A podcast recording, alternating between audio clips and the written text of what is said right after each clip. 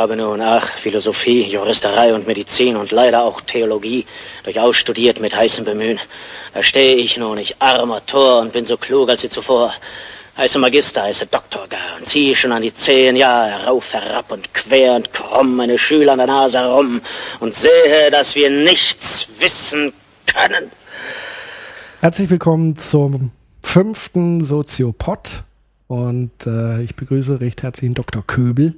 Herr Breitenbach, guten Abend. Guten Abend und stelle Ihnen gleich mal die Gretchenfrage. Ja. Wie halten Sie es denn mit der Religion?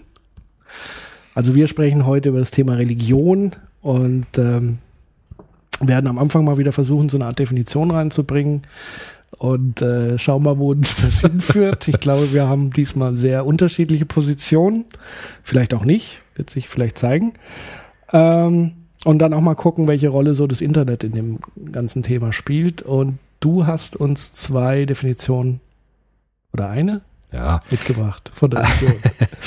also am Anfang äh, ist es immer äh, wichtig zu sagen, dass bei diesem Thema die Definition sehr schwierig ist. Ja? Also wir haben ja letztes Mal über Gewalt gesprochen.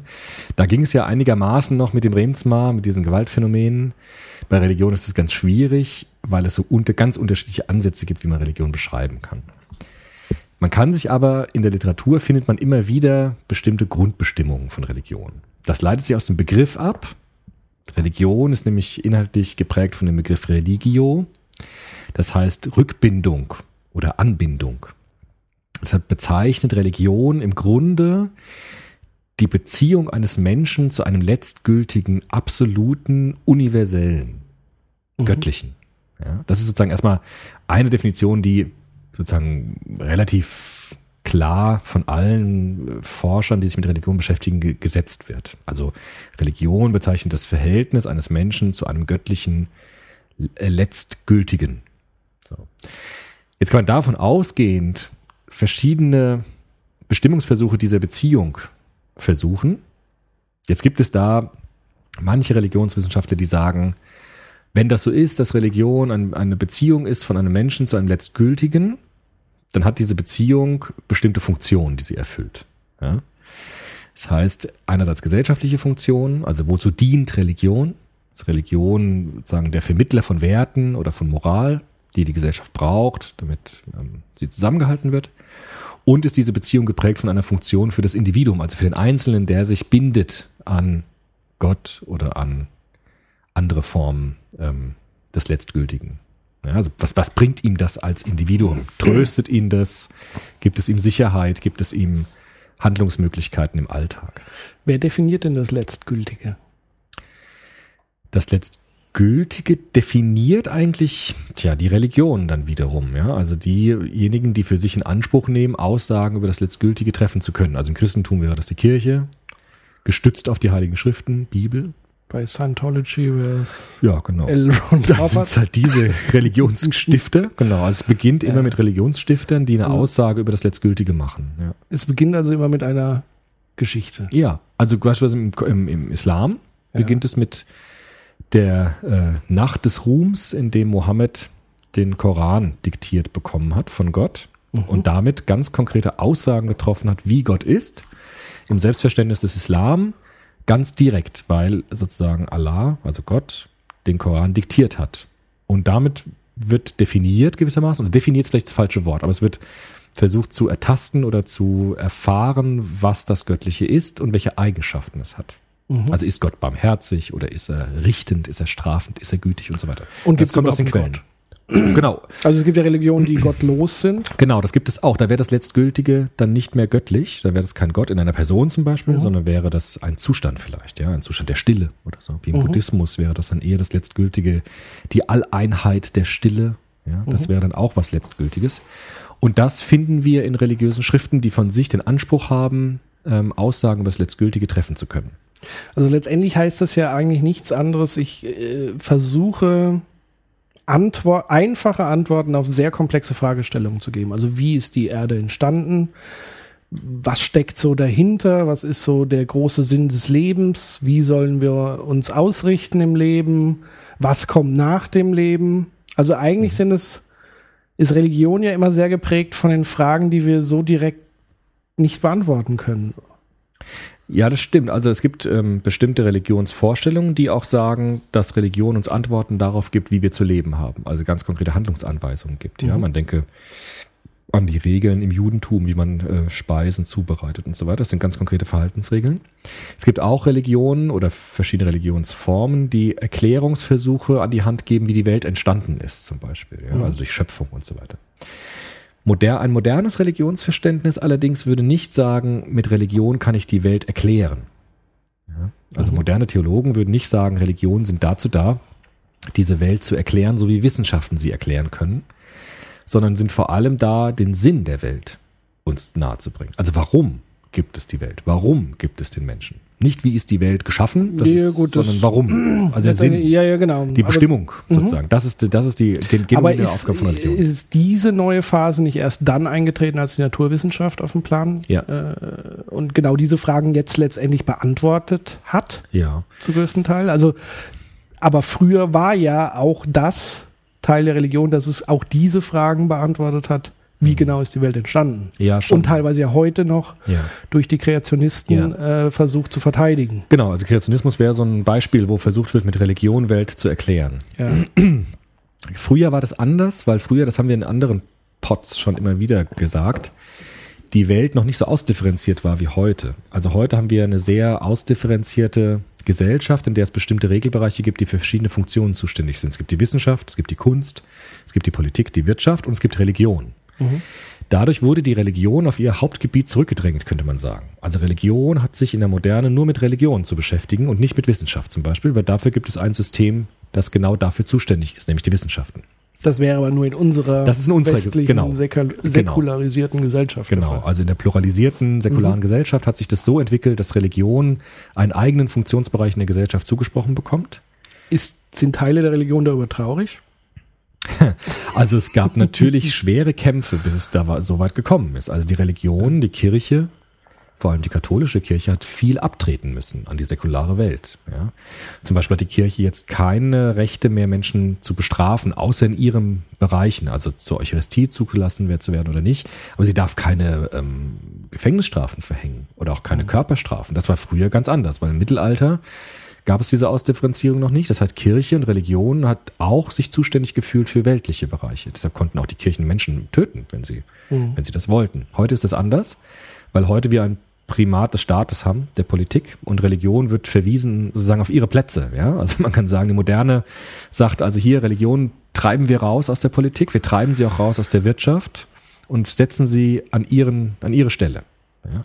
Das war nicht leicht für die religiösen Institutionen. Ja, beziehungsweise es ist zum Teil ja heute auch gar nicht der Fall, wenn man so in die USA zum Beispiel guckt, äh, welche Strömungen, Bewegungen da gibt, wieder zurück in die Politik zu drängen. Genau. Inwieweit genau. ist äh, Religion, jetzt kommt wieder eigentlich unser durchdringendes Stichwort ja. in allen unseren Podcasts, ja. Macht. Ja. Welche Rolle spielt Macht bei Religion? Ja, ganz wichtig. Also Macht und Religion sind sozusagen auch geschichtlich untrennbar miteinander verbunden, glaube ich. Das kommt jetzt aber darauf an, wie man Religion jetzt nochmal weiter definiert. Also es gibt ja religiöse Institutionen, ja, mhm. also Kirchen zum Beispiel oder auch ähm, andere religiöse Einrichtungen. Und Institutionen arbeiten immer mit Macht. Das ist in allen Institutionen so, weil sie operieren, sie können nur operieren, wenn sie irgendwelche Handlungsbefugnisse haben. Also der Staat hat ja auch Macht mhm. als Institution. Aber wenn man Religion eher aufs Individuum ähm, bezieht, nämlich der, der Glaube des Einzelnen, dann hat es ja erstmal nicht so viel mit institutioneller Macht zu tun. Aber inwieweit zählt sozusagen der Glaube des, also muss der Glaube des Einzelnen irgendwie institutionell eingebettet sein, damit es als Religion gilt, oder ist es dann nur Spiritualität oder Glaube? Also auch da würde ich sagen, früher ja. Also früher gab es kaum Religiosität außerhalb von Institutionen. Also im Mittelalter waren alle irgendwie im westlichen Europa christlich, katholisch, ja. Das hat sich in der Moderne wiederum geändert. In der Moderne haben wir eine Pluralisierung von Religion. Das heißt, wir können uns entscheiden, was wir glauben wollen, welche religiösen Institutionen wir uns zugehörig fühlen wollen. Ich muss nicht mehr katholisch sein, nur weil ich, nur weil meine Eltern mich so erzogen haben. Mhm. Ich kann auch Buddhist werden zum Beispiel. Es kann mich niemand daran hindern. Und in diesem Moment bekommt natürlich Religion das, was wir Individualisierung nennen. Das heißt, der Einzelne hat viel mehr Wahlmöglichkeiten Über den Begriff der Wahl müssen wir doch mal sprechen, aber ich sage es jetzt erstmal so. Viel mehr Wahl und Entscheidungsmöglichkeiten, welche Religion er annehmen möchte. Und damit kann er sich auch von den Institutionen distanzieren. Es gibt ja heute dieses berühmte Beispiel, dass Menschen sagen, ich bin katholisch, aber und dann mhm. kommen irgendwelche Papstkritik-Sachen oder Institutionskritik und so weiter. Das heißt, ich kann meine eigene Religiosität aufbauen und mich von Institutionen trotzdem fernhalten. Das geht auch. Jetzt würden aber religiöse Menschen oder Institutionsanhänger sagen, naja, aber die, religiöse Sprache, das heißt die Sprachspiele und die Vorstellungen, die kommen ja natürlich aus Traditionen. Die kann ich sozusagen nicht oder nur sehr schwer ganz neu erfinden, sondern ich verwende ja schon Vorstellungen, Begriffe, die aus den institutionalisierten Religionen kommen. Ja? Also allein schon so ein Begriff wie Gott ist ja nicht meine Erfindung, sondern mhm. es ist natürlich etwas, eine Sprache, in die ich hineingeboren werde, die ich aufnehmen kann, die ich auch individualisiert aufnehmen kann, aber die ich nicht einfach neu erfinden kann. Also ich kann jetzt nicht einfach den Begriff Gott und die Vorstellung damit vollkommen neu erfinden. Mm, vielleicht nicht in der jeweiligen Strömung, aber ich denke schon, dass es neue Splitterströmungen gibt, die auch einen neuen Gottesbegriff einführen. Ja, also geht. wenn man wirklich Scientology ja was man jetzt von denen halten mag oder nicht, aber die haben ja einen neuen Gottesbegriff letztendlich eingeführt, neue Begrifflichkeit, eine neue Sprache. Ja. Äh, es gibt sicherlich spirituelle äh, Führer oder Gurus, die sich so auch aus irgendeiner Strömung heraus äh, bezeichnen, die aber trotzdem einen neuen Begriff, wie du vorhin gesagt hast, auch die Stille kann ja. Gott sein. Äh, genau. Das wird dann zwar nicht als Gott bezeichnet, aber so als höchstes mhm spirituelles äh, Erleben. Genau. Also es gibt bestimmte, äh, man könnte auch sagen, ähm, Neuformungen dieses Begriffs Gott oder dieses Begriffs des Letztgültigen. Ich würde es lieber sozusagen das Absolute nennen, weil das ist offener. Ja? Also mhm. das würde auch jetzt ähm, fernöstliche Religion mit einbeziehen.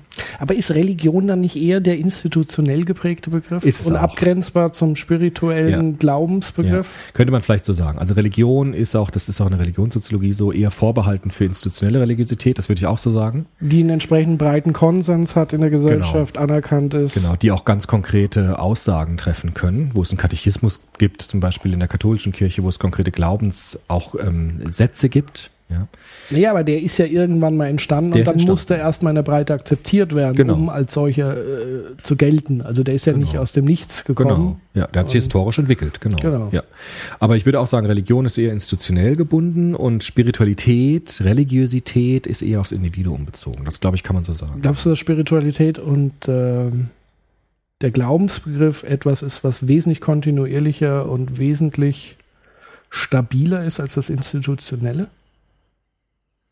Also dass das sozusagen den Menschen vereint und ihn antreibt, auch wenn er jetzt Naturwissenschaftler und sich als Atheisten sieht. Also so die Frage nach warum. Ja, also ein ganz weiter, das wäre so ein ganz weiter Religionsbegriff oder, oder Religiositätsbegriff, so die Sinnfrage überhaupt. Also wenn mhm. man die Sinnfrage selbst schon religiös bezeichnet, was ja Atheisten gar nicht wollen, ja, die sagen, mhm. es gibt ja einen Sinn auch ohne Religion oder auch ohne, ohne Gott. Könnte das Aber sein? sie können ihn ja nicht beantworten. Nee. Also sie suchen ja, ja. also ist quasi die Suche nach Antworten. Ja Spiritualität, die uns alle wenn man den Begriff gemeinsam. so nennen will, ja. Also ich würde, ja. vielleicht ist, ich bin da sehr vorsichtig, weil es würde jetzt vielleicht atheistische Menschen aufschreien und sagen, jetzt vereinnahmt der uns mit Spiritualität, obwohl ich gar nicht so bezeichnet werden will. Also ich würde sagen, es gibt Sinnsuche. Jeder ja. Mensch oder die meisten Menschen haben so die Frage irgendwann in ihrem Leben oder mehrmals, warum bin ich hier? Ja? Oder warum gibt es überhaupt diese Welt und warum gibt es nicht nichts? Ja. Und die Antworten darauf können ganz unterschiedlich sein. Es gibt darauf religiöse Antworten. Es gibt aber auch ganz ähm, atheistische Antworten darauf. Ja. Mhm. Also man kann ja auch sagen, für mich liegt der Sinn meines Lebens in meiner Familie oder in der Liebe oder in Freundschaft oder in Solidarität oder in politischen Äußerungen und nicht unbedingt jetzt in religiösen mhm. Begriffen. Ich will nochmal auf den Begriff Spiritualität eingehen. Ich habe es auch parallel mal hier aufgeschlagen von der Definition her. Also kommt von Spiro, ich atme ähm, also der Geist, der Hauch, die Psyche, also das, was wir alles nicht fassen mhm. können. Also es gibt zwar wissenschaftliche Ansätze in der Psyche und so weiter. Mhm. Ähm, und hier steht eben auch ähm, Spiritualität im spezifisch religiösen Sinn steht dann auch immer für die Vorstellung einer geistigen Verbindung zum Transzendenten, dem Jenseits oder der Unendlichkeit. Genau. Du hattest ja als Literaturempfehlung den Joas. Mhm. Ähm, warum brauchen wir Religion? Ist genau. der Titel. Ja. Und der spricht ja auch von den transzendenten Erfahrungen. Ja. Und das ist ja der Punkt, den ich meine, spirituell auch bei Atheisten, weil es natürlich transzendente Erfahrungen auch bei denen geben kann, nur sie setzen es in einen anderen Kontext. Also sie ja. versuchen das wissenschaftlich, diese Erfahrung zu erklären. Ja. Und andere wiederum versuchen das religiös zu erklären. Genau. Genau. Also der Hans Joas steht in so einer Tradition eines phänomenologischen Religionsbegriffs. Er sagt, ähm, Religion hat seine Wurzeln in diesen Erfahrungen der Transzendenz. Er nennt es auch Erfahrung der Selbsttranszendenz. Also, dass ich bestimmte Lebensereignisse sehr intensiv wahrnehme, zum Beispiel Todeserfahrungen oder auch positive Erfahrungen, wie wenn Kinder geboren werden oder Naturerfahrungen oder ästhetische Erfahrungen, Musik, Kunst, Sport manchmal auch, in denen das Individuum das Gefühl hat, über sich selbst hinausgehen zu können, also aus sich selbst hinausgetrieben zu sein, sozusagen aus sich selbst hinausgehen zu können. Und Religion bietet jetzt seiner Meinung nach eine Artikulationsmöglichkeit für diese Erfahrung und eine Deutungsmöglichkeit. Das heißt, Religion bietet mir die Chance oder die, die, das Angebot, diese Erfahrungen religiös zu deuten, sodass sie dann zur religiösen Erfahrung werden. Also ein Mensch, der eine besondere, der am Strand steht und einen Sonnenuntergang sieht am Meer, ja, mhm. der kann jetzt entweder Gott dafür loben, kann sagen, wie wunderbar ist die Schöpfung, er kann aber auch atheistisch sagen, wie schön ist die Natur. Ja. Die Deutung dieser Erfahrung entscheidet letztendlich darüber, ob eine Erfahrung eine religiöse Erfahrung ist oder eben nur in Anführungsstrichen eine transzendente, selbsttranszendierende Erfahrung. Mhm. Das heißt, die Deutungsmuster, also die Artikulationsmöglichkeiten, die können wir selbst nicht unbedingt erfinden, sondern die sind uns voraus. Ja? Also es gibt ja diese Deutungen, die, die sind ja sozusagen geronnen in der Gesellschaft, in Kirchen, in religiösen Institutionen. Die können wir verwenden, um unsere individuellen Erfahrungen deuten zu können. Und so entsteht individuelle Religiosität, vielleicht auch das, was du Spiritualität genannt hast. Wenn ich jetzt keine Projektionsfläche hätte für Interpretationen, also wenn ich kein Faktenwissen habe, mhm. ist das erst wirklich der Nährboden für Religion? Oder anders gesagt, wenn wir alles faktisch erklären könnten, es gäbe nur eine Variante der Geschichte, eine Wahrheit, würden die Religionen aussterben? Also die Frage, was du meinst mit Faktenwissen. Also Wissenschaften können Religionen nicht ersetzen, zum Beispiel. Es ist nicht möglich, weil Religionen sich auf ein anderes Wirklichkeitsverständnis beziehen als Wissenschaften. Ja gut, sie weichen ja immer aus und stellen sich anderen Fragen. Also wir hatten ja genau. am Anfang gesagt, genau. äh, Religion kümmert sich heute weniger um die Frage, wie ist die Welt genau entstanden. Ja. Da gibt jetzt die Naturwissenschaft entsprechende Erklärungsmodelle, weil es auch gesellschaftlich zum Teil akzeptiert ist, bis auf die Kreationisten, die da wieder versuchen. Mhm. Aber angenommen, es gäbe jetzt sozusagen das in Stein gemeißelt, ja. dann äh, entzieht sich ja sozusagen die, die Daseinsberechtigung zumindest auf diesem Feld für Religion. Also Religion kann doch immer nur existieren, wenn es Fragen gibt, die niemand wirklich beantworten kann. Also in es auch Freiraum gibt für verschiedene Geschichten mhm. und Interpretationsansätze. Ja, stimmt. Also, aber das klingt so ein bisschen nach dem, was Dietrich Bonhoeffer, ein bekannter Theologe des 20. Jahrhunderts, gesagt hat. Wir dürfen Gott nicht missbrauchen als Lückenbüßer. Also Gott hat nicht den Platz da, wo noch eine Lücke da ist, wo wir ihn dann noch verorten können. Das gibt es immer wieder, dass Leute sagen, na gut, aber was vor dem Urknall war, das ist jetzt bestimmt Gott. Oder was da noch eine Lücke ist, was wir noch nicht erklären können, das ist bestimmt Gott. Newton zum Beispiel war so einer, der gesagt hat, die Planetenbahn, die konnte er schon beschreiben, aber er hat dann nochmal Gott gebraucht als Instanz dafür, dass diese Planetenbahnen sozusagen im Kurs bleiben. Also hat immer gesagt, Gott achtet darauf, dass sie nicht also abdriften, die Planeten, sondern immer auf der Bahn gehalten werden. Also das war so ein ganz klassischer Lückenbüßer Gott für das, was man noch nicht erklären kann. Hat sich in dem Moment erledigt, wo man halt dann Modelle gefunden hat, wo man dafür Gott nicht mehr brauchte. Ist da, ja schon klar, also, dass ein Theologe das sagt. Ja. Aber ist es nicht? Ja, ich finde es ganz wichtig, weil es gibt ja diesen Astronauten, der gesagt hat, da oben habe ich keinen Gott gesehen. Ja, ich weiß nicht genau, wer das war. Ich glaube, der mhm. russische Astronaut, der zum ersten Mal im All war, keine Ahnung. Das wäre auch so etwas, wo man sagen kann, die empirischen Wissenschaften verdrängen das Göttliche oder das Prinzip des Göttlichen. Aber ich glaube, dass das ein falsch verstandener Begriff von Religion ist. Ja? Weil Religion nicht Teil der empirischen Rekonstruktion von Wirklichkeit ist. Also vielleicht kann man das nochmal an einem, an, an einem, einem Autoren klar machen. Also ich glaube, einer der wichtigsten Religionsphilosophen des, 20, des, 20, des 19. Jahrhunderts war Friedrich Schleiermacher. Mhm. Friedrich Schleiermacher hat gesagt, Religion ist nicht dazu da, die Welt zu erklären. Ja? Er hat gesagt, die Welt ist erklärbar mit der Vernunft. Alles, was wir empirisch über die Welt aussagen können, ist Teil der Vernunft. Religiös wird es dann, wenn ich frage, welchen Sinn hat diese Welt? Welchen Sinn hat mein Leben? Ja, das heißt, er würde sagen, Religion ist das Gefühl der schlechthinigen Abhängigkeit. Also, dass ich mich verstanden fühle als etwas, was im Letzten, also im Letztgültigen, sozusagen von etwas abhängt, was ich mit der Vernunft nie ganz erfassen kann. Und zwar prinzipiell nicht. Also nicht, nicht nur heute nicht und irgendwann wird es dann klappen, sondern kategorial nicht. Ja. Jetzt haben wir ja den Pluralismus. Mhm. Ähm, also das ist ja sicherlich ein Phänomen, um jetzt auch mal das Internet ins Spiel zu bringen. Das Internet ähm, beschleunigt und befördert natürlich zum größten Teil den Pluralismusgedanken. Also ich habe ganz schnell Kontakt zu anderen Kulturen, zu anderen Religionen, äh, zu einer Thematik habe ich ganz viele unterschiedliche Perspektiven und Ansätze. Ähm, von daher ist ja auch die Frage, was, wer, also welchen Gottesbegriff wendet man dann immer an? Ja. Also du gehst ja tatsächlich wieder von einem christlich geprägten Gottesbegriff in dem Fall aus, so ja. wie die zitierten Theologen. Klar. Aber wahrscheinlich würde ein hinduistischer Philosoph ganz anders ja, argumentieren. Würde er auch.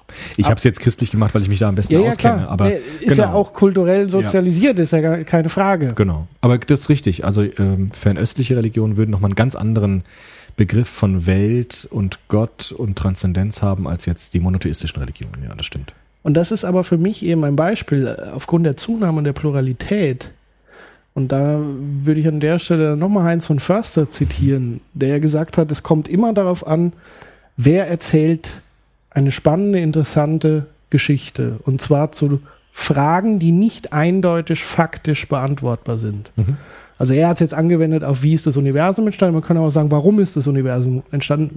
Es gibt einfach unterschiedliche Geschichtenerzähler, die darauf eine Antwort geben. Ja. Und das kann der katholische Priester sein, der ja. sagt, das ist aus dem und dem Grund.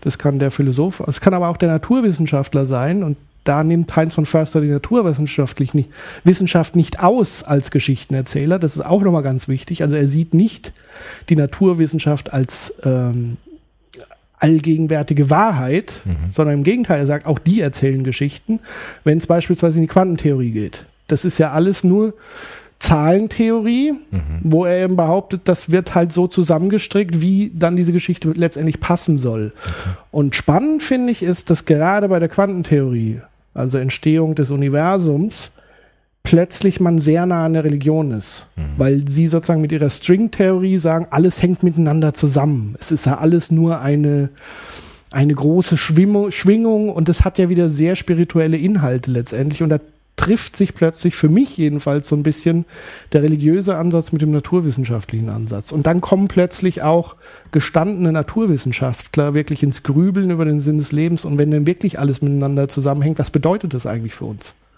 Und können wir uns dann weiterhin so verhalten, wie wir uns verhalten? Mhm. Also das finde ich eigentlich ganz spannend. Ich glaube, dass das ein Fake ist. Was? Also dieses, was du eben gesagt hast. Was also, ist ein Fake?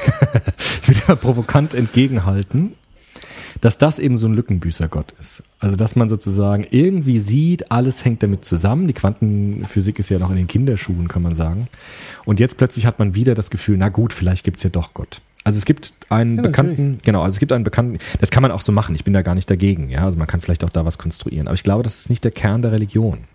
Es gibt einen bekannten Physiker, Karl Friedrich von Weizsäcker zum Beispiel, habe ich ein Interview mal gehört mit dem und der hat gesagt, im Alltag, ja, hat man eigentlich gar keinen Begriff von Religion und von Gott, auch die Wissenschaft nicht, sondern dass die religiöse Wirklichkeit wird eigentlich erst da deutlich, wo dieser Kohärenzzusammenhang zerbricht. Also er sagt, Physiker haben in der Geschichte oftmals dann mit Religion zu tun, wo sie zum Beispiel über sowas erschrecken wie die Atombombe. Ja? Weil der Wissenschaftler mit seiner Methodologie, mit seinen empirischen Werkzeugen eigentlich über Gott überhaupt keine Aussagen machen kann. Weil die Frage, welchen Sinn hat das Universum, kann mir die Quantentheorie auch überhaupt nicht erklären. Also diese Methoden werden immer ausgefeilter, wie das Universum entstanden ja, aber ist, aber den ja, Sinn davon. Ja, aber, also sage, warum aber das, das ist, das doch genauso Lückenbüßer. Nein, das Natürlich, ist das ist Kategorie. die Lücke, die aufbleibt, der Sinn, ja. den niemand beantworten kann, das ist die Lücke. Zumindest nicht Alles andere kann die Wissenschaft beantworten. Genau. Ja, genau. Also eigentlich wäre es, wenn es nach deiner Argumentation geht, zu sagen, keine Lückenbüßerreligion, ja. dann müssten wir in den Kreationismus zurückgehen. Dann nee. müssten wir komplett alles mhm. nach der jeweiligen Religionstheorie erklären. Nee. Das wäre die, das ja. wäre aber der Standpunkt von Bonhoeffer, wenn er sagt, keine Lückenbüßer. Also ganz oder gar nicht. Nee, finde ich, also würde ich Ja, ja, also so würde ich es jetzt wollen. interpretieren, weil also, das ist ja genau die Lücke, die offen bleibt. Ja. Das habe ich erklärt. Mhm. Die Lücke des Sinns bleibt offen. Die ja. belege ich jetzt mit Gott. Ja. Aber Lückenbüßer meint Bonhoeffer in dem Sinne, Kreationisten sind Lückenbüßer tatsächlich, weil sie das ihr Gebiet verlassen und übergriffig werden, weil sie jetzt wieder mit Religion Wissenschaft machen wollen.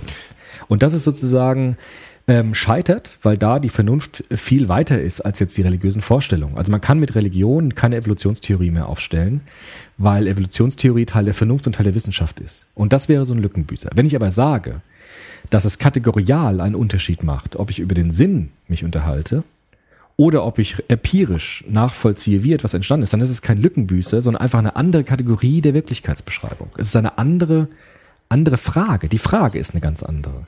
Es ist nicht die, die Lücke innerhalb der Wissenschaft, die ich, wo ich dann noch Gott finden kann, sondern es ist eine ganz andere Frage. Also Gott ist nicht, hat auch ein Theologe mal gesagt, Gott ist wie der Projektor eines Films, nicht Teil des Films, sondern er ist das, was den ganzen Film überhaupt erst möglich macht. Deshalb suche ich vergeblich nach Gott, wenn ich in der, innerhalb des Films irgendwo eine Lücke finde, wo da noch Gott vorkommen kann. Sondern Religion fragt immer sozusagen nach dem, nach dem Projektor, also nach dem Ganzen, das überhaupt erst den Film möglich macht. Das hat übrigens Robert Spemann gesagt. Ich will jetzt hier nicht zitieren ohne Belege. Also mhm. gibt es Theologen, die das sehr schön differenziert haben. Ich glaube, das ist heute wichtig, dass man Religiosität differenziert von Wissenschaft, um nicht dort in semantische Schwierigkeiten zu kommen. Heute ist das der Fall. Das ist heute der Fall, ja. Aber es war eben vor der Wissenschaft nicht der Fall. Mhm. Absolut. Deshalb gab es ja auch da Konflikte. So, das kann, heißt, ja. die Wissenschaft nimmt immer mehr Raum ein. Ja. Andererseits versucht, und dann sind wir wieder bei dem Thema Macht, die Religion zum größten Teil wissens äh, wissenschaftliche Teile wieder zurückzuerobern. Ähm, letztendlich führt es aber letztendlich dennoch dazu, dass es immer beschränkt ist auf Antworten, wo ich eine Geschichte zu erzählen kann, die ich beantworten kann und Dinge, die ich nicht beantworten kann. Ja. Und die größte Chance, wo Religion, jetzt sagst du mal jetzt ganz ketzerisch, punkten kann, ja. ist bei Dingen, die nicht beantwortbar sind. Zumindest nicht mit wissenschaftlichen Mitteln. Ja. Genau. Ja, klar. Weil dann kommt sozusagen die Geschichte des Propheten, genau. der den Anspruch hat, das ist die reine Wahrheit. Ja. Also ich würde genau dem zustimmen, ich würde sagen, die Bibel ist voll von Geschichten, mhm die uns versucht nahezubringen, zu erklären. Also erklären Aber wie wichtig ist dieser zeitliche Kontext, ganz wo diese wichtig. Bibel entstanden ist? Ja, ganz wichtig. Ja. Also ich kann ja sozusagen, das ist ja der, der ganz große Fehler von äh, christlichen Sekten, die die Bibel wörtlich nehmen. Ja, das ist meines Erachtens ein Riesenproblem, weil die Bibel sozusagen immer im Kontext der Entstehungszeit gesehen werden muss. Welche Sprache stand den Menschen denn damals zur Verfügung, um diese Erfahrung auszudrücken, die sie damals gemacht haben? So, Deshalb ist die, ist die Bibel nicht ein naturwissenschaftlicher Bericht, mhm. sondern ganz genau wie du sagst, eine Geschichte darüber, welchen Sinn das Leben hat und welchen Sinn genau. diese Welt hat. Und diese Geschichten, egal wo sie stehen, im Bibel, Tora, wo auch immer, mhm. werden letztendlich immer interpretiert. Ja, also der Mensch ist die Interpretationsmaschine, der ja. Dekodierer dieser Geschichten, ja. aber auch der Instrumentalisierer. Ähm, wo bleibt da das Göttliche? Naja, weil also wenn wir wieder beim Thema Macht sind, beim ja. Thema Dogmen. Ja. Also Instrumentalisierung Gibt's von religiösen. Schriften. Geschichte voll davon. Ja. Bis heute. Dass man Religion instrumentalisiert zu Machtzwecken. Also die Geschichte ist ja, da braucht man gar keine Beispiele zu nennen, weil das ist so eindeutig, dass das passiert mhm. ist, ganz klar. Das Problem bei Religion ist ja, dass sie für sich beansprucht, dass die Geschichten, die sie erzählt, irgendetwas mit dem Letztgültigen zu tun hat. Und zwar in einer sehr starken Verbindung. Ja. Also die Bibel, so würde das die, äh, die Theologen auch sagen, ist ja geschrieben worden in der Inspiration des Göttlichen. Das sind keine Geschichten, die sich jemand ausgedacht hat, sondern sind sozusagen von einem Geist beseelt gewesen beim Schreiben, der sich, äh, wo Gott sich offenbart hat in einer bestimmten Weise, wo Gott etwas über sich selbst, eine Selbstaussage getätigt hat. Ja. Das könnte man bei Goethes Faust auch behaupten. Das würde aber Goethe selbst aber nicht er hat einen behaupten. anderen Kontext. Ja, natürlich. Ja, also ja, aber Goethe würde sagen, es ist meine wieder- Erfindung. Ja, Genau. ja, aber wenn er, sagen wir mal, ein bisschen größenwahnsinniger gewesen wäre, gesagt hat, das Ja. hat mir Gott eingeflüstert, Ja. dann wäre das durchaus, hätte er einen Hätte eine Prophetenstatus hätte gründen können. Absolut, gibt's ja heute auch. Es gibt ja auch so moderne Propheten, die sagen, ich habe äh, eine Privatoffenbarung bekommen von Gott und habe das niedergeschrieben, deshalb sind meine Texte heilige Texte. Das gibt es ja auch. Ja, ja, klar. Ist jetzt ganz schwierig zu beurteilen, welche sind denn nun wirklich heilig und welche nicht. Kann man im letzten nicht. Im letzten, ja, Und das ist der Punkt. das ist das Also, Schwierige bei Religion. Das ist genau. das, was Heinz von Förster gesagt Ja. hat. Die Bibel ist nun mal einer, eines der Bücher voller Geschichten, was sich letztendlich kulturell am besten repliziert hat. Erf am erfolgreichsten repliziert hat. Am meisten sozusagen abgekauft wurde, wenn man es jetzt wirklich ganz provokativ sagen würde. Die Leute haben es, diese Geschichten am meisten geglaubt. ja, Zumindest aber in großen Teilen. da würde man jetzt zurückfragen, warum haben sie ausgerechnet diese Geschichten geglaubt und keine anderen? Ja? weil sie irgendwas in ihnen angesprochen haben. Genau. Entweder weil sie einfache Erklärungen für komplexe Probleme vielleicht angeboten haben, Mhm. ähm, weil sie in sich vielleicht ein Stück weit schlüssig waren damals, weil sie spannend waren. Ich meine, da geht's rund. Mhm. Ja? Ja. Sex, Drugs, Rock'n'Roll. Muss man wirklich so sagen, klar. wenn man die Bibel liest.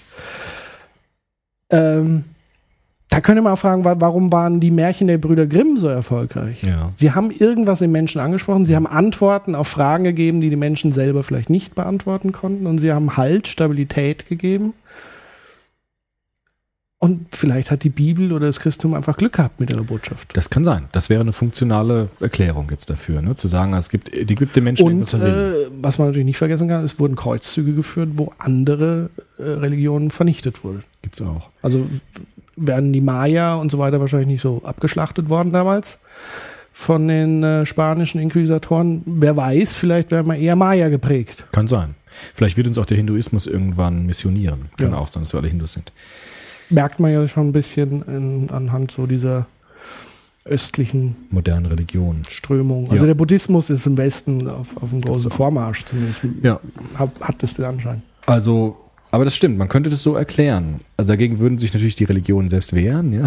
Ja, die Religion wird sich natürlich nie als kulturelles Phänomen wahrscheinlich begreifen. Doch, also auch, auch natürlich. Aber also, als rein kulturelles Genau. Phänomen? Also Religionen würden natürlich immer sagen, sonst würden sie sich ja auflösen. Ne? Ja, eben. Also alle Dann würde die Religionen- Geschichte ja nicht mehr so stabil sein. Genau, weil alle Religionen haben, also Christentum, Judentum, Islam, den Anspruch, dass dort eine Aussage über Gott getroffen wird, die nicht einfach nur erfunden ist, sondern die sozusagen von Gott inspiriert ist. Am besten ist es, glaube ich, am deutlichsten ist es mit dieser, mit dieser Gestalt Jesu. Ja? Also Jesus Christus war für die Menschen in ihrer Erfahrung anscheinend ein Mensch, der irgendwie etwas Göttliches hatte für sie. Und deshalb wurden diese Geschichten geschrieben.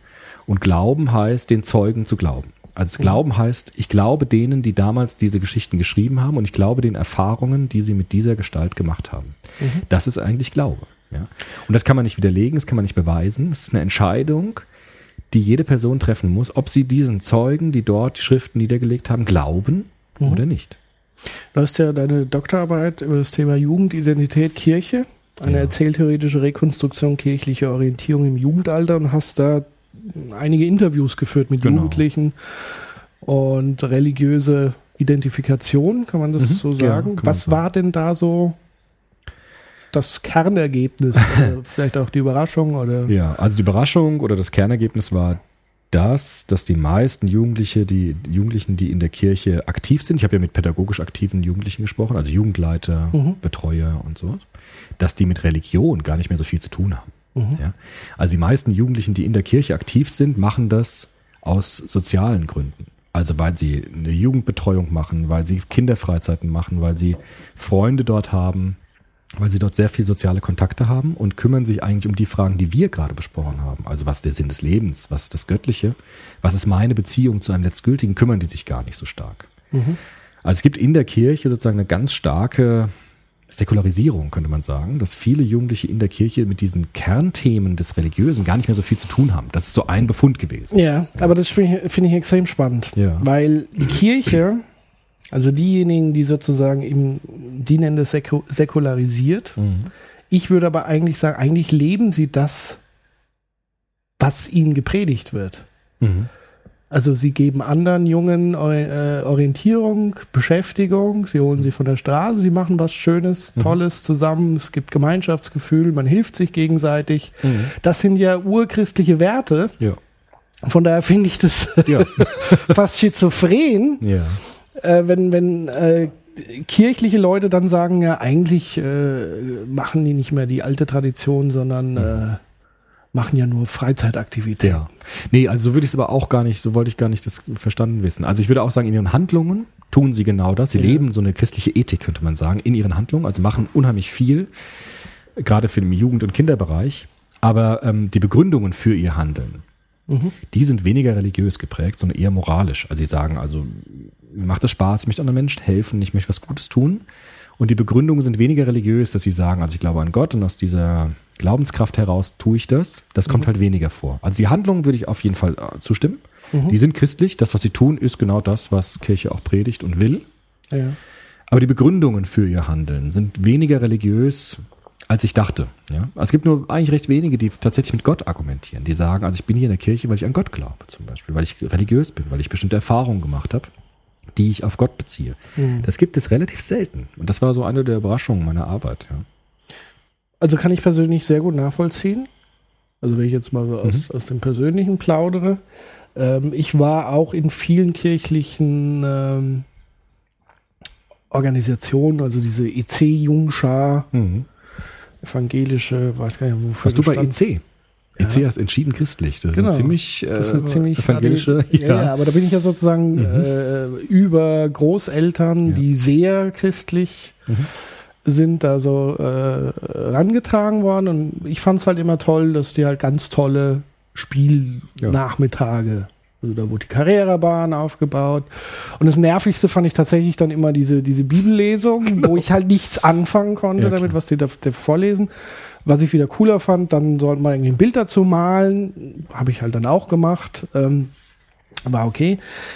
Ähm, und da habe ich auch immer diesen extremen Bruch gespürt. Also so, was wollen die jetzt eigentlich? Und aber auch, hey, das ist eigentlich ganz cool hier mit, dem, mit den Leuten und äh, es macht Spaß und so weiter. Und ich würde heute auch sagen, dass ich eigentlich Werte, christliche Werte lebe. Ich würde mich selber nie als religiös oder sonst wie bezeichnen. Ja. Ist ja ganz oft heute so, dass genau solche Biografien typisch sind. Ja. Merke ich in der Pädagogik ganz stark. Das dass ich- heißt aber, ja. dass tatsächlich die Religionen sehr bedroht sind von kulturellen Ja. Pluralismus. Ich Ja. weiß nicht, was sagt der Joas zum Thema Pluralismus? Ja, also ähm, Joas würde das auch sagen, obwohl Joas im Pluralismus auch eine große Chance sieht. Also er ist nicht so negativ eingestellt wie andere Religionssoziologen. Er würde sagen, dass im Pluralismus die Chance liegt, dass Reflexionsschleifen in die Institutionen hineinkommen. Das heißt, Religion sozusagen neu auch vitalisiert werden kann durch Verbindungen zu anderen Religionen, durch kreativen Umgang mit Religiosität, dadurch, dass wir freier sind, auch in unserer Wahl, können wir auch mehr Chancen nutzen, die in dieser Pluralität liegen. Ja, das würde der Joas sagen. Ich bin da ein bisschen skeptisch. Ich würde auch eher, wie du es angedeutet hast, sagen, natürlich ist es für Institutionen ein bisschen ein Problem, wenn die Kerngehalte, also die inhaltlichen Begründungen immer mehr verwässert und verloren gehen. Ja, also wenn sozusagen da niemand mehr dran glaubt, der in diesen Institutionen ist, hat die Kirche natürlich irgendwie ein Problem, ja, auf lange Sicht gesehen. Weil die Kirche hat natürlich ein Interesse daran, dass ihre Geschichten, ihre Narrationen weitergeführt werden und auch die Kerngehalte der Überzeugungen weiterhin tradiert werden. Na gut, das Interesse ist ja nur so lange vorhanden, solange es Leute gibt, die diese Geschichte weitertragen wollen. Die daran glauben. ja, ja, Die natürlich. daran diese Und Geschichten je, je weniger es gibt. Also ich denke, das kannst du gar nicht mehr großartig äh, erzwingen. Nee, genau, das kann man nicht mehr Oder du musst halt eine bessere Geschichte, also eine zeitgemäßere Geschichte. Und Ja. ich glaube, da, das macht wiederum diese Esoterik ähm, ganz gut. Ja. Viele werden das als äh, genauso ein Budenzauber bezeichnen, wie manche eine Religion so bezeichnen, aber letztendlich arbeiten die mit zeitgemäßen Mitteln, die Menschen in den Bann zu ziehen. Genau. Das tun sie auch. Das haben sie auch zum Teil wenigstens äh, Erfolg. Vor allem bei Menschen, die auf der Sinnsuche sind, gerade Ja. bei jungen Erwachsenen, die sozusagen sich die Lebensfragen stellen. Jetzt würde die Kirche sagen, na gut, wir dürfen natürlich dem Trend nicht hinterherjagen. Ja, wir dürfen jetzt nicht unsere Angebote zuschneidern auf ein momentanes gesellschaftliches Phänomen. Es kann ja wieder in 20 Jahren ganz anders sein. Deshalb bleibt die Kirche da im Moment sehr stabil. Ja, im Gegenteil, es gibt jetzt ja eher so eine ähm, Retraditionalisierung, vor allem der katholischen Kirche, gerade durch den jetzigen Papst auch, der mit der relativen aggressiven ähm, Autorität auftritt und die Tradition wieder stark machen will. Mhm. Ja, weil er sagt eben, wir müssen unseren Standpunkt behaupten. Das ist ja quasi die Vorteile eines Dogmas. Mhm. Also es stärkt ja sozusagen die Zugehörigkeit. Das heißt, wenn man ähm, sehr orientierungslos ist im Leben, dann neigt man natürlich auch sehr dazu, Dinge, die besonders klar, Ja. klare Regeln haben, Ja. dabei zu sein. Also das ist sozusagen die, die Stärke des Dogmas. Ja. Aber es ist gleichzeitig auch die Schwäche, ne? weil es dann sind vielleicht da noch zehn da, die wirklich gläubig sind Genau. und der Rest ist weg.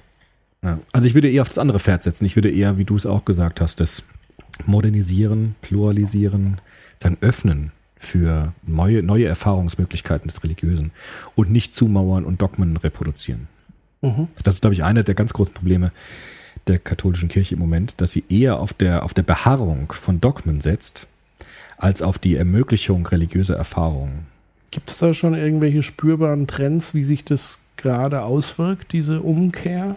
Also es gibt, glaube ich, im Moment ähm, viele junge Menschen der katholischen Kirche, die das mitmachen. Also Ja. auch wieder sehr traditionell. Also es gab ja mal einen riesen Hype, so dieser katholische Jugendtag. Das gab's. Obwohl das Und war. jetzt? Jetzt ist es eher wieder so, glaube ich, dass es so eine starke Retraditionalisierung im religiösen Bereich gibt, dass man eben diese, diese starken Traditionen. Aber ist dann auch die vorne stellt. Popularität nach unten gegangen? Ich habe jetzt die Zahlen nicht im Kopf, aber ich glaube, Oh. die Kirchenaustritte sind jetzt nicht, nicht, haben jetzt nicht gestoppt dadurch. Okay. Also ich glaube, es ist weiterhin ziemlich ähm, prekär, die Situation. Aber übrigens bei beiden Kirchen, also bei der evangelischen auch, da gibt es auch Austritte, sehr viele, die ja eine andere Strategie setzt. Also sie setzt ja eher, zumindest, zumindest der, die EKD, also die evangelische Kirche in Deutschland, setzt ja eher auf eine Öffnung, auch sehr stark auf Pluralität, sehr stark auf Dialog, was mir auch sehr sympathisch ist persönlich. Hat aber auch mit Kirchenaustritten zu kämpfen. Also ich glaube, die Kirche hat genau wie alle Institutionen ein Bindungsproblem. Genauso wie Parteien, genauso wie Gewerkschaften. Alle großen Institutionen bröckeln im Moment in der Moderne. Das ist bei Kirchen genauso wie bei anderen Institutionen auch. Das heißt, da greift dann der Pluralismus. Ja, Das genau. Rosinenpicken. Genau. Und die, also die, die schwindende Bereitschaft, sich zu binden. Religion hat ja eben mit Bindung zu tun. Mhm. Ja. Man könnte auch sagen, Religion, zumindest bei den monotheistischen Religionen, ist Religion ein Beziehungsgeschehen. Also ich lasse mich ein auf eine Beziehung zum letztgültigen Absoluten. Mhm. Könnte man vergleichen mit Beziehungen zu Menschen. Ja. Auch da kann ich ja sagen, wenn ich mich verliebe, kann man dieses Gefühl der Liebe auch wissenschaftlich untersuchen, man kann die Hormone testen und so weiter. Aber habe ich damit das Gefühl sozusagen, also hat sich die Liebe erledigt in dem Moment, wo ich sie wissenschaftlich erklären kann? Natürlich nicht, weil die Erfahrungsqualität bleibt ja trotzdem da. Also bleibt ja trotzdem die Frage, welchen Sinn hat das, worauf zielt das, was heißt das, was heißt das für mich als Mensch, als Subjekt? Ja. Und weil du vorhin gesagt hast, wenn man das alles erklärt hat, dann hat sich vielleicht erledigt. Bei der Liebe ist es ja auch nicht so. Auch das kann man ja relativ gut mittlerweile erklären, was da für physiologische Abläufe passieren bei uns im Körper. Aber das Phänomen hat sich dadurch nicht erledigt, weil das ist ja nur eine Perspektive auf dieses Phänomen. Das ist klar, aber ähm, wenn man da wieder an unsere Freunde der katholischen Kirche zurückdenkt, die Ja. Liebe gleichgeschlechtlicher, Ja, gut. Okay, das eine, ja. äh, da gibt es ja Erklärungsmodelle, wo sie sagen, das ist eben nichts Natürliches und es würde Ja. dem aber trotzdem keinen Abbruch tun, außer dass es Ja. sehr gläubige Menschen in Verzweiflung treiben würde, die daran glauben, dass man das mit Gott austreiben könnte. Genau. Also das, das meine ich zum Beispiel als, als Beharrung auf Dogmen und nicht der Versuch, Erfahrungsermöglichungen bereitzustellen. Also dass man äh, so äh, versessen darauf ist, auf dieses Dogma der Homosexualitätsverbotes, ist schwer verständlich. Aber dann kommen wir nochmal Auch zurück. das heißt- soziologisch, auch soziologisch schwer, schwer erklärbar. Also warum macht die Kirche das? Es ist soziologisch, es ist weder, also meines Erachtens ist es weder theologisch haltbar und es ist auch sozialwissenschaftlich eigentlich kontraproduktiv. Also selbst wenn man jetzt marktwirtschaftlich denken würde, kann man schwer erklären, warum dieses Dogma so lange sich hält. Es ist schwer es zu ist, begreifen. es ist vor allen Dingen ein sehr seltsamer Gottesbegriff. Ja. Also wenn ich mir jetzt irgendwie Gott vorstellen müsste, Mhm. Würde ich mir eher als jemand vorstellen, der die Menschen ein Stück weit vereinigen äh, möchte und nicht. Äh, ja, und der Liebe nicht verbieten will. Also das ist sozusagen seltsam. ja, weil das ist ein Gefühl, was unabhängig von allem. Ja, Ne? genau. Also ich sehe schon, da sind schwierig. wir, glaube ich, Ja. einer Meinung. genau. Aber das ist schwer zu erklären an der Stelle, ja. Ähm, irgendwas. Jetzt habe ich den Faden verloren. ähm, tja. Vielleicht noch ein Beispiel. Nee, genau, Na, genau mir kommt's wieder. Äh, Thema Erfahrung. Also Erfahrung, Ja. das ist ja das, was Joas äh, geschrieben hat, diese transzendente Erfahrung. Mhm. Also es ist quasi Religion, diese Koppelung oder Religion ist die Interpretationsgrundlage, wenn ich ganz besondere Erfahrungen habe, die für mich zu erklären.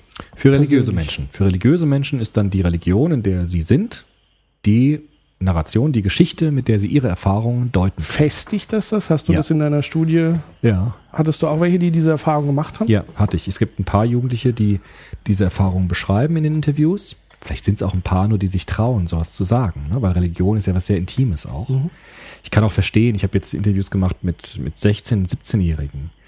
Und da ist Religion, Religiosität, Glaube, ist sowas wie Sexualität. Ja? Also was ganz Intimes. Von daher weiß ich gar nicht genau, ob die jetzt alle unreligiös sind. Aber es gab wenige, die darüber erzählt haben. Und da konnte man sehr schön sehen, wie religiöse Deutungen Erfahrungen auf einer tieferen Ebene f- stark verankern. Ja? Es gab so ein Mädchen, das gesagt hat, wir waren im Flugzeug mal im Urlaub und das Flugzeug ist in so einen Sturm geraten und es war Unwetter und alle hatten Angst, dass wir abstürzen und dann hat sich an die Kamera gelöst, also ein Bild gemacht. Auf diesem Bild haben wir später so einen Fleck gesehen und sie hat geglaubt, dass es ein Engel war, den sie zufällig äh, erhascht hat mit ihrer Kamera. Und das hat sie so, so überzeugend erzählt und so szenisch auch, also so also ausschmückend erzählt, dass man das Gefühl hatte, diese Deutung hat in ihr etwas wirklich bewegt. Also sie hat auch gesagt, danach, nach diesem Bild, als ich das gesehen habe, war das für mich so klar, dass es ein Engel ist, dass ich jetzt wirklich ganz fest an Gott glaube. Und Joas würde auch sagen, diese religiösen Erfahrungen des Ergriffenwerdens von einer Deutung, das verankert Religiosität in unsere Persönlichkeit. Das heißt also, die religiöse Erziehung, also die kulturelle Einbettung von Religion, also wir sind jetzt im, im, in der christlichen Kultur verankert, wir, wir feiern Rituale, wir gehen zumindest mal mindestens Weihnachten so in die Kirche und erfahren immer so kulturell die Geschichten. Und dann ist es aber letztendlich entscheidend, um richtig Religiosität zu erfahren, diese Erfahrungen zu machen Ja. und sie dann miteinander zu verknüpfen. So ist es. Äh, Peter Berger ist ein bekannter Religionssoziologe, nennt es auch Nexus. Also muss ein Nexus hergestellt werden zwischen meiner persönlichen Lebenserfahrung und den Geschichten, die mir in meiner Kindheit oder Jugend vermittelt worden sind. Und wenn das gelingt, dann kann ich äh, Religiosität in meiner Person verankern. Dann sind wir aber doch wirklich ganz nah beim radikalen Konstruktivismus. Man kann das so beschreiben. Also es würde gar nicht, äh, es ist eine Möglichkeit, das konstruktivistisch zu beschreiben, ja. Wobei ich würde sagen, diese Erfahrung, die Joas beschreibt, die Erfahrung der Selbsttranszendenz, sind ja eben von ihrer Gefühlsqualität her nichts Konstruiertes. Also ich kann das auch nicht herstellen, sondern ich lasse mich ergreifen von etwas. Nein, aber ich, ich interpretiere es ja. Also Ja. angenommen, ich würde jetzt in einem hinduistisch geprägten Umfeld Ja. wirklich ganz hermetisch abgeriegelt aufwachsen, Mhm. wäre es wahrscheinlich unwahrscheinlich, christliche Symbolik in meiner Erfahrungswelt zu machen. Klar. Das ist ja das, was ich sage. Also ich brauche ein, eine kulturelle Symbolik, die ich beigebracht bekomme in meinem Ja. Leben und die setze ich in Verbindung mit der jeweiligen erschütternden Erfahrung, die ich gemacht habe. Genau. Stimmt, ja. Und, und wachse ich in einem wissenschaftlichen Umfeld auf, werde ich versuchen, die Wissenschaft als Erklärungsmodell zu nehmen. Hier, das hat irgendwelche Gehirnaussetzer gegeben, wie auch immer. Mhm. Wenn ich aber in einem sehr stark christlich geprägten Umfeld, dann werde ich diese Symboliken wiedererkennen. ja. So wie das Mädchen den Engel erkannt hat, Ja. weil es Engel Sah so auf Symboliken erkannt hat. Ja, genau. So kann man sagen, jetzt wenn wir Bildung nochmal sprechen, den religiösen Bildungsbegriff einbringen, würde ich sagen, es ist wichtig, jungen Menschen so viele Geschichten oder Konstruktionen nahezubringen wie möglich, sodass Mhm. sie dann verschiedene Möglichkeiten haben, ihre Erfahrungen zu deuten. Meinst du, dadurch wird letztendlich der Kern rausgekehrt? Was allen Religionen, also es gibt ja Religionen, die halt sehr viel gemeinsam haben. Mhm. Das ist eine wichtige Frage. Das, ich, das weiß ich nicht. Also da würde ich mich nicht drauf einlassen. Also es gibt einen Philosophen, Paul Ricoeur heißt der, ein französischer christlicher Philosoph, der, der genau sich diese Frage gestellt hat und gefragt hat, gibt es so einen Kern des Religiösen, das alle Religionen gemeinsam haben? Und er hat es verneint, weil er gesagt hat, diese Deutungen sind so untrennbar mit der Erfahrungsqualität verbunden, dass es eigentlich nichts Religiöses hinter der Religion gibt. Also es ist so wie bei Sprache. Ja? Also man kann nur innerhalb einer Sprache sprechen und man kann nicht sozusagen eine Sprache eine hinter der Kann, Sprache. eine Sprache kann ich aber lernen. ja, genau, so wie ich Religion so, ja auch indem ich lernen sie kann. öfters benutze. Genau. Genau. Also deswegen ist ja die Religion Frage. Ja. wie sieht, du bildest ja Pädagogen aus, wie sieht der Religionsunterricht in Deutschland momentan aus? Was Ja. wird da gelehrt? Das ist ganz unterschiedlich, Ja, wie ja. das ist. Also es gibt Untersuchungen, die die sagen, dass es, also es gibt jetzt diese Streit zwischen diesen zwei Formen von Religionsunterricht, kon konfessionellen Unterricht, Mhm. das heißt aus dem Selbstverständnis der religiösen Wahrheit heraus, also christlichen Religionsunterricht, oder religionskundlichen Unterricht, wo ich verschiedene Religionen vorstelle, ohne einen Anspruch zu erheben, dass die eine die richtige ist. Mhm. Ja. Ähm, da gibt es unterschiedliche Modelle. Es gibt ja auch Modelle, wo es gar keinen Religionsunterricht gibt, sondern Ethikunterricht, Mhm. was abgeschafft worden ist. Ist abgeschafft, oder? Ja, oder ersetzt worden durch Ethikunterricht. Ich glaube, in Berlin war doch diese Diskussion Okay. lange Zeit. Ich weiß nicht genau, wie das ausgegangen ist. Also Religionsunterricht von Ethikunterricht abgeschafft. Genau, Mhm. wo es dann sozusagen, oder Lebenskunde oder wie das Ja. heißt in manchen Ländern. Ähm, ich finde es wichtig, auch wenn ich mich da auf Glatteis wage, diesen religionskonfessionellen Unterricht sozusagen nicht ad acta zu legen. Weil auch bei Sprachen ist es ja so, Aber gehört er in die Schule? ja, das ist die, genau, das ist noch die zweite Frage. Aber auch bei Sprachen ist es ja so, dass ich nur Sprachen sprechen, Sprachen sprechen lerne, wenn ich es tue. Ja? Ja. Also ich kann Französisch nicht theoretisch lernen. Ich muss das machen, um die Sprache zu verstehen. Ich glaube, bei Religion ist es auch so. Also ich kann das religiöse Grundphänomen, ich streite mich oftmals mit Kollegen, ähm, auch ganz berechtigterweise, die sagen, ich verstehe nicht, was du meinst. Natürlich können sie es nicht verstehen, was ich meine, weil sie diese religiöse Sprache nicht kennen. Ja, Aber Das Sie heißt- müssen ja zumindest wissen, welche Sprachen kann ich überhaupt erlernen. ja das wissen sie schon oftmals, aber du Und kennst nicht, welche Sprache ist böse. Das ist nochmal eine andere Frage. Aber ich kann eine Sprache nur sprechen, wenn ich sie halt spreche. Also wenn ich das tue. Und ich finde, bei Religion ist es ähnlich. Also ich werde Religiosität nur dann wirklich verstehen, wenn ich mich einlasse auf dieses religiöse Gefühl, auf diese religiösen Erfahrungen. Ja. Deshalb glaube ich, ist es wichtig, Jugendlichen, Heranwachsenden Möglichkeiten bereitzustellen, sich auf Religion einlassen zu können. Ob sie das dann tun, liegt dann in ihrer Entscheidung, aber diese Möglichkeiten sollte es geben. Ich bin aber auch nicht sicher, ob das in der Schule sein muss. Ja? Also es kann natürlich gut sein, dass wir sagen, Schule ist ganz säkular und das sollen die Religionen machen, diese Bereitstellung. Ja? Ich würde mich auch einlassen auf ein Modell, wo man sagt, in der Schule gibt es religionskundlichen Unterricht, wo die Religionen vorgestellt werden und die Kirchen oder andere Institutionen sollen dann ihr Modell mit ähm, sozusagen mit ihrem Selbstverständnis den, den Menschen nahebringen. Mhm. Ja, das ist für mich alles denkbar. Ich finde es nur wichtig, dass man Jugendlichen diese Erfahrungsmöglichkeiten nicht vorenthält, indem man gleich von vornherein sagt, das ist alles Quatsch. Ja, das würde ich, das finde ich sch- schade, Mhm. weil ich damit Erfahrungsmöglichkeiten verbaue. Ja. Also nichtsdestotrotz glaube ich trotzdem, dass wenn man sozusagen ganz viele Religionen mal aufmacht, vielleicht auch mal ein bisschen in die Tiefe geht, Mhm. sicherlich nicht in der Zeit, die das Fach Religion bietet, vielleicht so möglich. vielleicht muss es dann übergeordnetes Thema Kulturen geben, wo man noch Dinge aus Erdkunde etc. vielleicht vermischt. Vielleicht ist es auch äh, besser, das nicht immer miteinander zu trennen, weil es auch extrem langweilig ist, sondern eher im kulturellen Kontext gewisse Wissensfächer zu setzen. Weil ich finde es dann erst tatsächlich spannend, wenn ich mir, wenn ich Religionen miteinander vergleiche und ich sozusagen tatsächlich einen gemeinsamen Kern erarbeiten kann, auch wenn natürlich Theologen, die ihre Strömung verteidigen wollen, das bezweifeln. Aber ich glaube schon, dass es einen Zusammenhang gibt zwischen Gebet und Meditation. Ich glaube schon, dass es einen Zusammenhang gibt zwischen Transzendenzgefühl dort und dort und dort. Ähm, und dass es schon einen Konsens gibt, wie verhalte ich mich ethisch, vernünftig, wie auch immer in vielen. Also es gibt ganz viele Geschichten, die vom Kern her die gleiche Botschaft eigentlich erzählen. Das glaube ich auch. Und ja. dadurch, denke ich, äh, wird die Religion eher davon profitieren als gesamtes ethisches Konstrukt. Ich glaube, die Gefahr ist, wenn man sich zu sehr in diesen Dogmen, dass man sich da verrennt und letztendlich viele Menschen einfach in diese Glaubenslosigkeit, wobei ich nicht glaube, dass es das wirklich gibt, obwohl ja viele sagen, sie glauben an nichts, Hm. das, äh, da tue ich mir mal schwer, das nachzuvollziehen. Ja, ich mir, ich mir auch. Also dem würde ich zustimmen. Es gibt einen bekannten Theologen, Peter Knauer heißt der, der hat gesagt, wir, wir müssen versuchen, Übersetzungsleistungen zu vollbringen. Also zu gucken, welche, welche Inhalte werden in einer Sprache, in einer religiösen Sprache ausgedrückt und wie kann ich sie übersetzen in meine religiöse Sprache zum Beispiel. Sagt, würde Ricoeur auch sagen. Also Ricoeur würde sagen, er beginnt mit dem Christentum, weil er das am besten kennt und versucht von diesem Standpunkt aus andere Religionen zu betrachten und Ähnlichkeiten festzustellen, auch zu übersetzen. Also was meint der Islam mit diesem Inhalt und wie könnte ich es im christlichen Kontext ausdrücken? Und diese Mhm. Übersetzungsleistung, das ist, glaube ich, unglaublich wichtig. Mhm. Und nicht zu sagen, ich habe recht und du nicht, das, äh, ja. Genau. Wo wir jetzt gar nicht drüber groß gesprochen haben, äh, das Thema Internet. Ja. Können wir noch machen. Können wir noch machen, wobei ich finde es in diesem, in diesem Zusammenhang gar nicht so, also für mich ist es eigentlich banal. Mhm. Ich weiß nicht, wie das für dich ist. Hast du da irgendwelche Fragen oder Also- ich könnte jetzt hier referieren, aber für mich ist es ja eher banal, weil es ein, ein Kommunikationsmedium ist und Religion ist in erster Linie ja Kommunikation. Klar.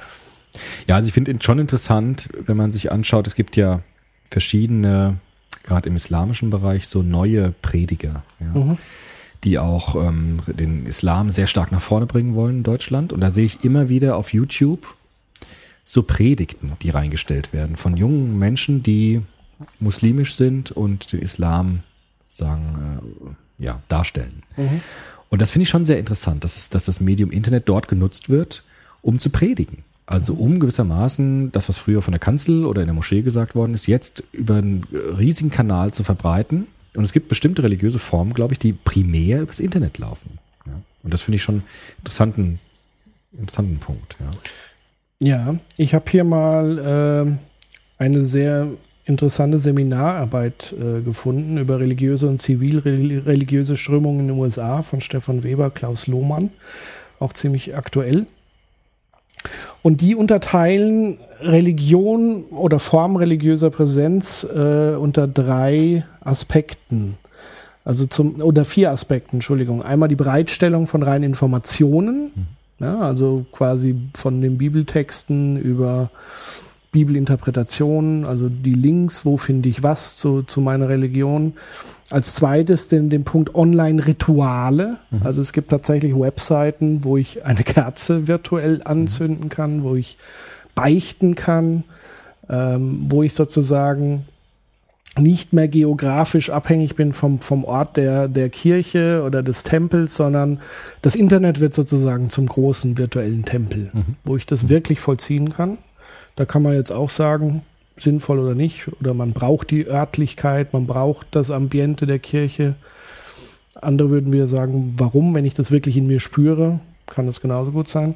Ähm, dann gibt es den Bereich der Online-Mission. Das ist ja das, was du gerade gemeint hast. Die Prediger, die über YouTube, aber auch über GodTube ist ja so ein, so ein das Pendant zu YouTube, wo christliche Inhalte, Videos hochgeladen werden, was auch gleichzeitig der vierte Punkt ist, nämlich Online-Communities. Was ja auch nochmal ganz entscheidend ist. Also es gibt Facebook-Gruppen, wo sich Christen, Hinduisten etc. zusammentun und gemeinsam eben über Religion, ihren Glauben sprechen. Und damals Beispiel, die, die äh, heilige Maria ist auch auf Facebook. Holy Mom, glaube ich. Und die hat tatsächlich über zwei Millionen Fans, also tatsächlich mehr als Justin Bieber, was ja auch deutlich zeigt, Sagt wie die was? populär. Äh, mh, Postet die? Oder was mh, es gibt da wohl zwei Varianten. Es gibt einmal die Mama Mary. Ja, wir können es ja mal kurz hier angucken auf, auf Facebook, wenn man nach Mama Mary sucht. die? Da ist er. Die schreibt tatsächlich nichts, aber Menschen beten zu ihr in der Form und sagen, Mama Mary, guide my daughter shy in, in Singapur. Ja.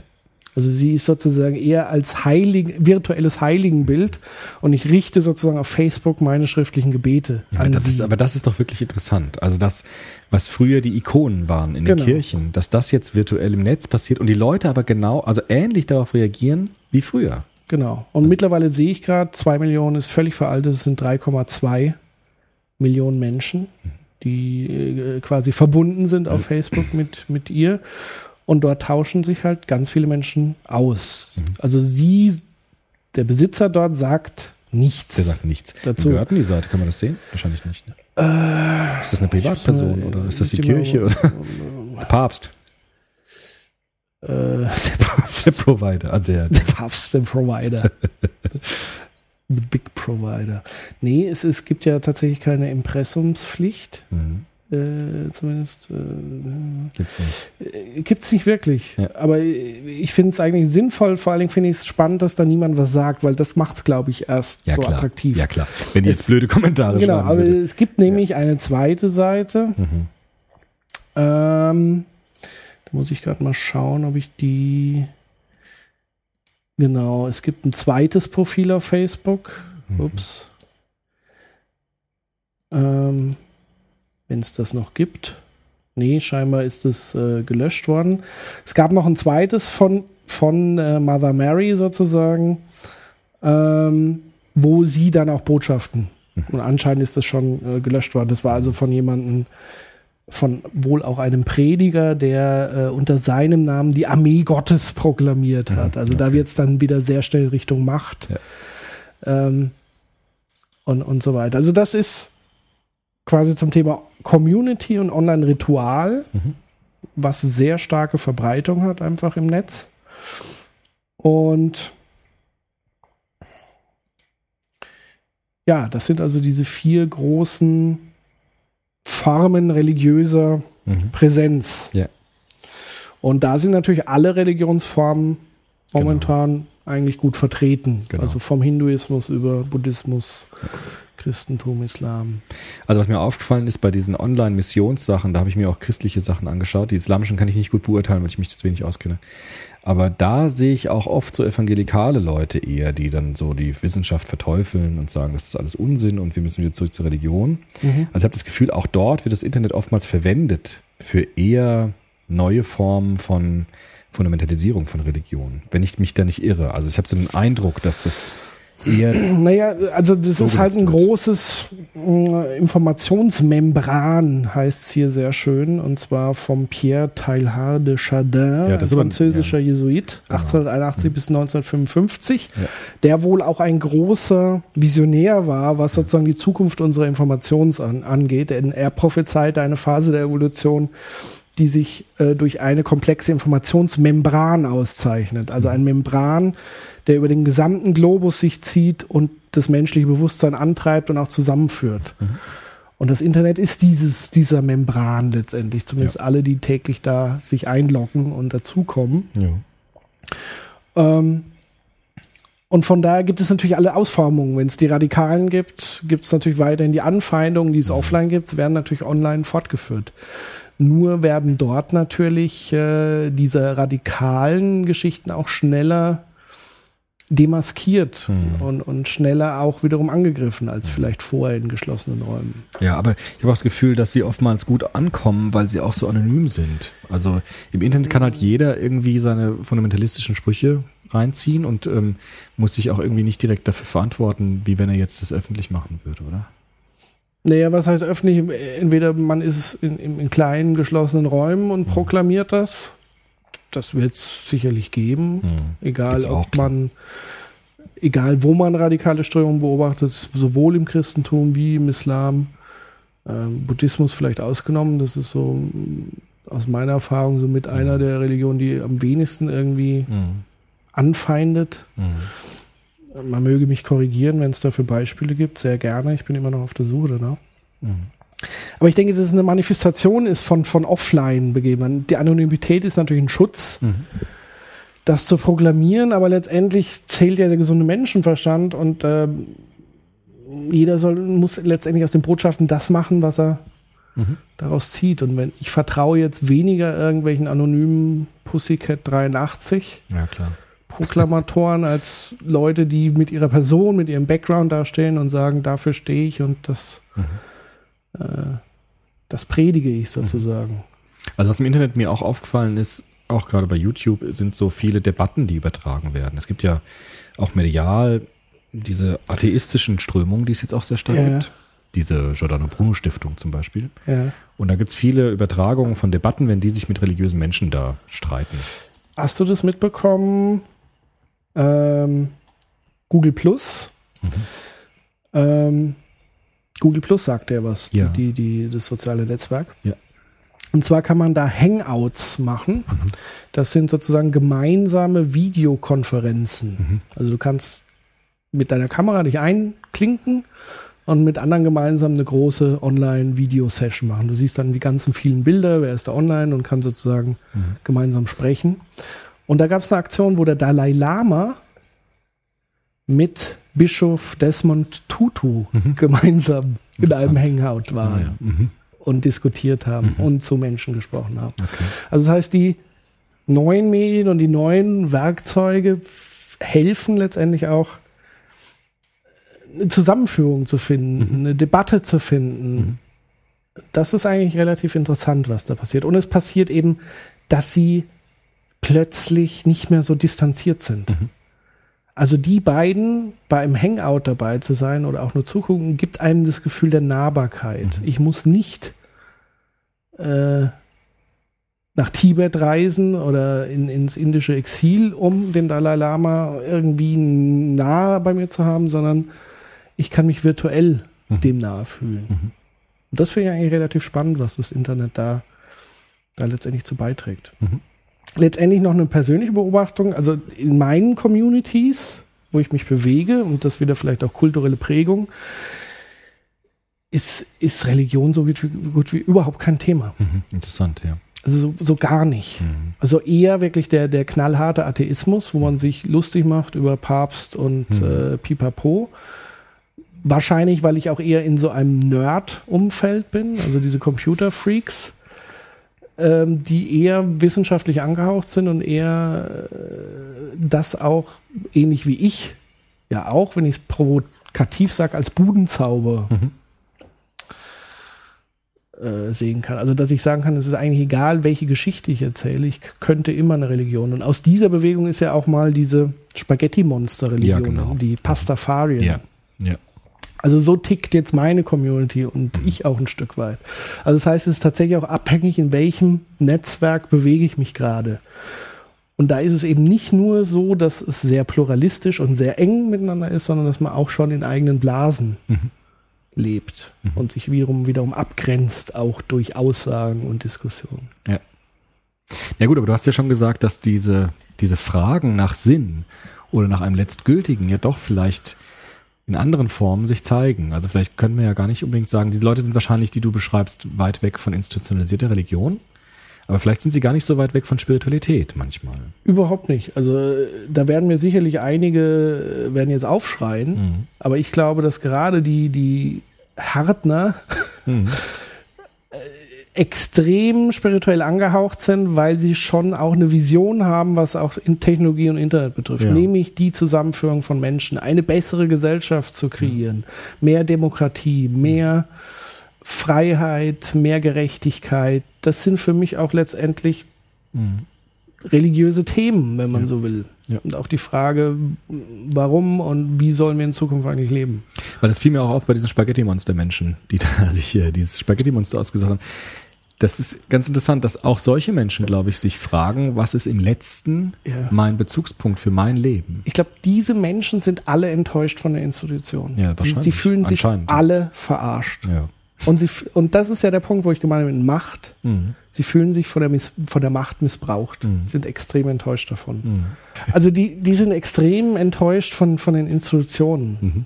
und von dem Machtmissbrauch, den Religion mit sich bringt. Und deshalb glaube ich schon, dass sie diesen Kern nicht verlieren, aber sich jetzt anders betätigen. Ja.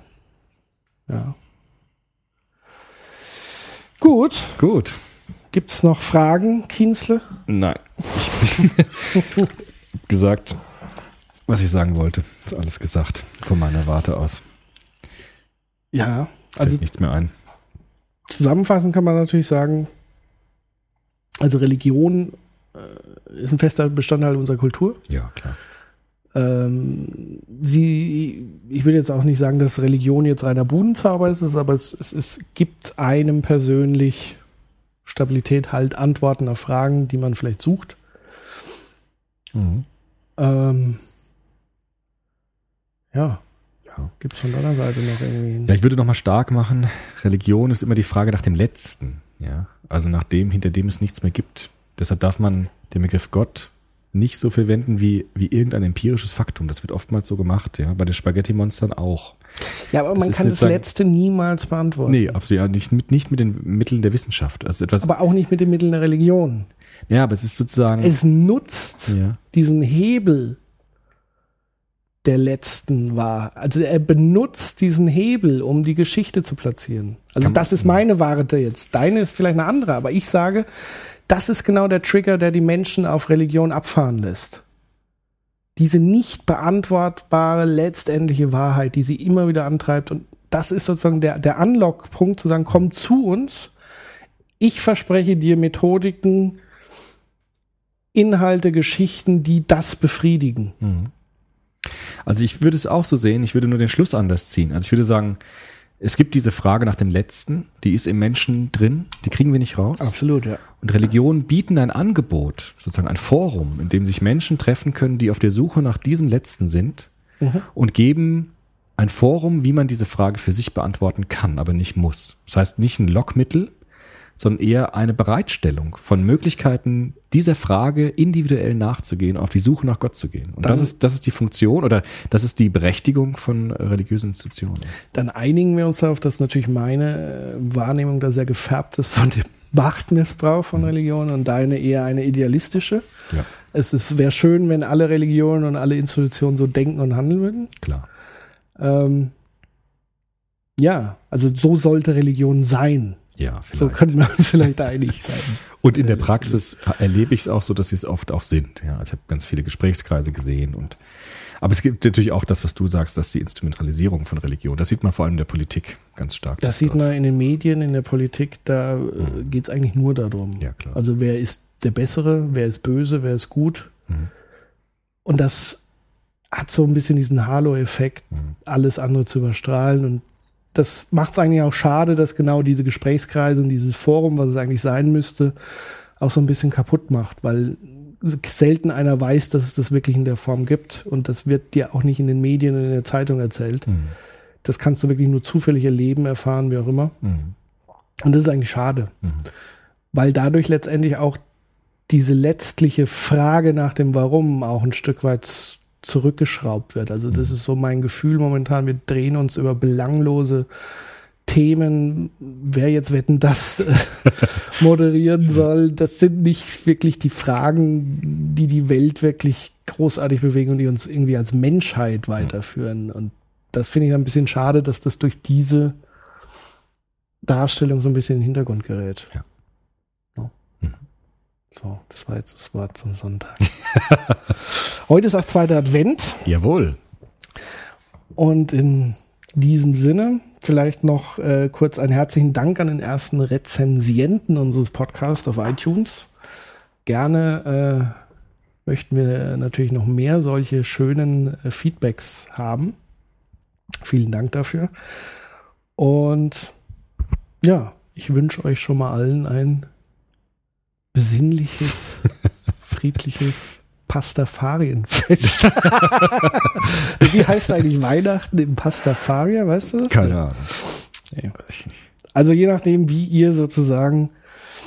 Also ich finde Weihnachten immer ganz toll, weil es halt sehr still wird irgendwie in einer trotzdem sehr hektischen Zeit. Ja. Und egal, ob man jetzt an was man jetzt wie glaubt, es hat irgendwie was und es ist aber auch entscheidend, was man selber draus macht. Absolut. Also wenn man jetzt sich so in diese äh, alle Weihnachten ist scheiße, bla bla reinkommt, dann wird's halt scheiße. So ist es. In diesem Sinne macht euch ein schönes Fest. Genau. Bis bald. Danke. Tschüss. Tschüss.